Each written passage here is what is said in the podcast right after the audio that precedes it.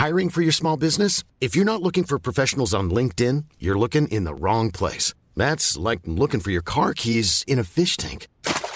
LinkedIn helps you hire professionals you can't find anywhere else, even those who aren't actively searching for a new job but might be open to the perfect role. In a given month, over 70% of LinkedIn users don't even visit other leading job sites. So start looking in the right place. With LinkedIn, you can hire professionals like a professional. Post your free job on linkedin.com slash people today. Queridos amigos de TED en Español, ahora que terminamos la séptima temporada de nuestro podcast, queremos volver a compartir con ustedes algunos de los episodios que más nos gustaron. Les cuento también que estamos preparando la octava temporada que empezará en febrero de 2022. Recuerden que si quieren suscribirse al boletín semanal de ideas en nuestro idioma, ver las charlas de TED en español o seguirnos en las redes sociales, pueden hacerlo en tedenespanol.com. Los dejo con la charla de esta semana.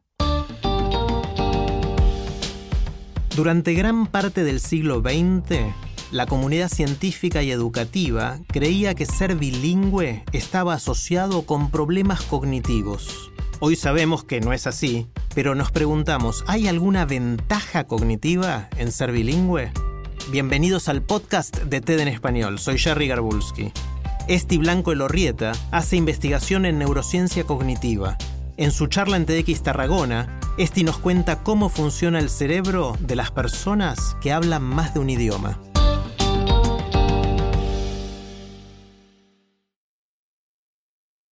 En el mundo se hablan a día de hoy 6.000 idiomas diferentes y cada uno de estos idiomas es único en la manera en la que expresa la experiencia humana, dependiendo del contexto y de la civilización que lo rodea.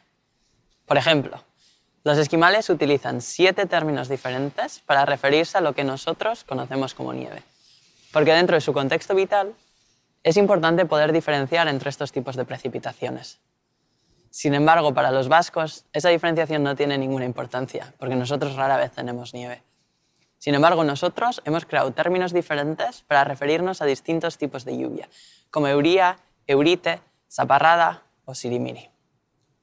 Platón, Sócrates, Aristóteles, en su intento por capturar la epistemología del amor, idearon seis términos para diferenciar los matices entre el amor al prójimo y a uno mismo, a la pareja o a los hijos entre amigos o hacia Dios.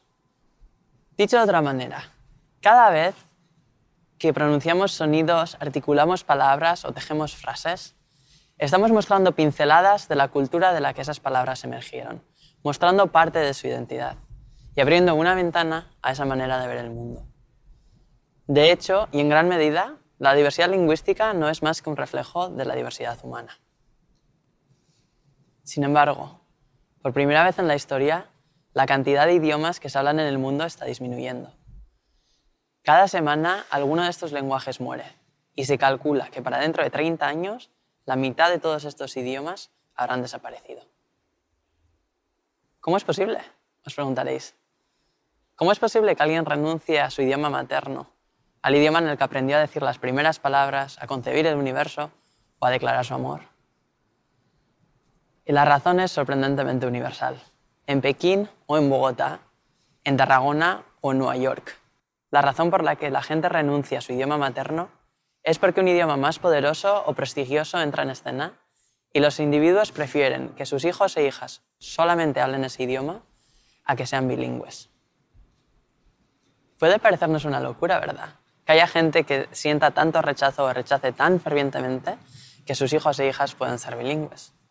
Y nos puede parecer aún más locura a vosotros, muchos de los cuales crecisteis hablando catalán, y a mí, que crecí hablando euskera. Pero la verdad es que esta gente no está loca. Hay una razón objetiva por la que sienten tanto rechazo. Y esta razón es que hasta bien entrados en la segunda mitad del siglo XX, la mayoría de la comunidad científica, filosófica y educacional creía que ser bilingüe venía asociado con problemas cognitivos. Tomad, por ejemplo, esta frase de Florence Woodenough, que fue una de las psicólogas educacionales más importantes de la primera mitad del siglo XX, que dice, y cito textualmente, los hechos son irrefutables, que ser bilingüe viene asociado con retrasos cognitivos severos, independientemente de cuál sea la prueba que se utilice para medir la inteligencia. Y dejadme que os repita estas palabras. retrasos cognitivos severos. Estas palabras son terriblemente duras y repetidas una y otra y otra vez a lo largo de décadas, acabaron por permear el imaginario colectivo de muchas sociedades. De hecho, seguro que muchos de vosotros también habéis oído la versión más light de esta frase, que es aquella que dice, no le hables en tantos idiomas al niño que lo vas a confundir. Y claro, yo que era una persona bilingüe y no me sentía particularmente confundida, decidí investigar si realmente había razón empírica que apoyase este tipo de argumentos. Y al principio parecía que sí. Al principio, en la segunda mitad del siglo XX, cuando los científicos cognitivos empezaron por primera vez a investigar cómo procesa nuestro cerebro y nuestra mente el lenguaje, descubrieron que había determinadas situaciones en las que los bilingües de hecho partían con desventaja. Por ejemplo, si pedían a una persona monolingüe y a una persona bilingüe que produjesen tantas palabras como pudieran en un espacio de tiempo determinado, encontraron que las personas monolingües de media siempre eran capaces de producir más palabras que los bilingües. No solo eso, sino que también eran capaces de nombrar más términos asociados con un tema determinado, como las frutas o los animales. Y a mayores, las personas bilingües ralentizaban el habla cada vez que les pedían que cambiasen de un idioma a otro. No solo eso, sino que además de ralentizar el habla, requerían el reclutamiento de la corteza prefrontal, que es esta parte frontal del cerebro que está asociada con esfuerzos cognitivos. Por lo tanto, la combinación de estos resultados, que los bilingües fueran más lentos, que cometieran más errores y que reclutasen más a menudo la corteza prefrontal cuando se tenían que comunicar, llevó a la comunidad científica a la conclusión de que, de hecho, era cierto que ser bilingüe era un hecho inherentemente costoso que requería esfuerzos cognitivos constantes. Pero ¿resuena esto con vuestra experiencia? Porque cuando yo empecé a leer esos resultados, yo pensé que no resonaba con la mía. Yo no sentía que yo o que mis compañeros bilingües fueran más lentos, cometieran más errores o se comunicasen con más esfuerzo que mis compañeros monolingües. Por lo tanto, decidí dedicar mi carrera académica y científica a investigar cuál era la razón por la que en el laboratorio encontraban este tipo de resultados que sugerían que ser bilingüe era un hecho costoso mientras que para mí ser capaz de hablar dos idiomas no era más que un privilegio. Y lo que encontré me fascinó. Resulta que los bilingües solo parten en desventaja si son obligados a hablar en un idioma determinado en un momento determinado, mientras que tienen tanta capacidad como los monolingües para comunicarse, independientemente de la medida que se use para medir esa capacidad de comunicación, si se les deja elegir en qué idioma hablar en cada momento. De hecho, antes, por ejemplo, se creía que las personas monolingües tenían un vocabulario más rico que los bilingües. Y ahora ya hemos descubierto que eso no es así. La razón por la que encontraban este tipo de resultados es porque las personas bilingües estaban expuestos menos horas a cada uno de los dos idiomas. Pero si les dejas suficiente tiempo para que estén expuestos en cada idioma tantas horas como las personas monolingües, su vocabulario se desarrollará en la misma medida. Y es más, si juntas las palabras que las personas bilingües saben en cada uno de los dos idiomas, su vocabulario es mayor a ese de los monolingües. Por lo tanto, quedó probado que no había una desventaja asociada con ser bilingüe.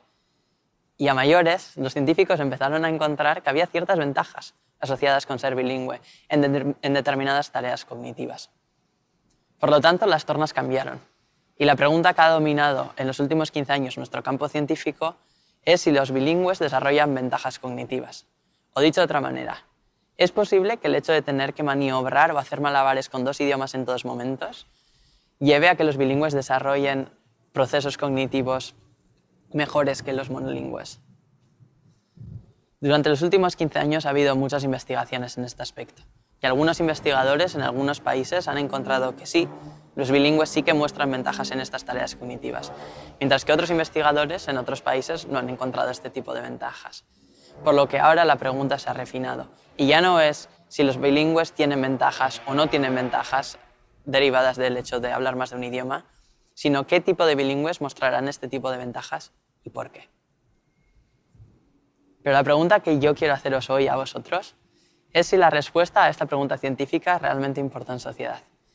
Porque después de haber estudiado durante 10 años en tres países diferentes la neurobiología del bilingüismo, la conclusión a la que he llegado yo es que la ventaja de ser bilingüe no está ni en los milisegundos de ventaja en la toma de decisiones, ni en la relativa facilidad con la que los bilingües pueden cambiar de una tarea a otra, sino la capacidad de entender y poder comunicarse con dos sociedades diferentes y dos maneras de entender el mundo.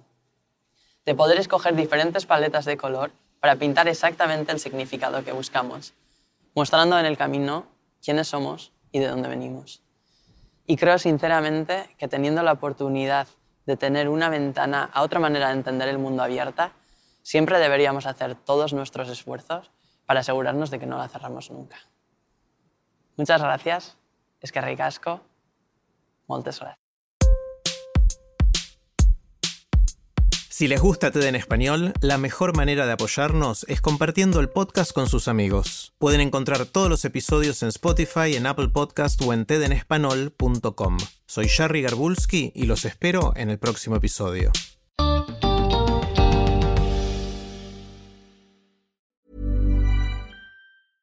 Hi, this is Janice Torres from Yo Quiero Dinero. If you own or operate a business, whether it's a local operation or a global corporation, partnering with Bank of America could be your smartest move. By teaming with Bank of America, you'll enjoy exclusive digital tools, award winning insights, and business solutions so powerful you'll make every move matter. Position your business to capitalize on opportunity in a moment's notice. Visit bankofamerica.com slash banking for business to learn more. What would you like the power to do? Bank of America NA, copyright 2024.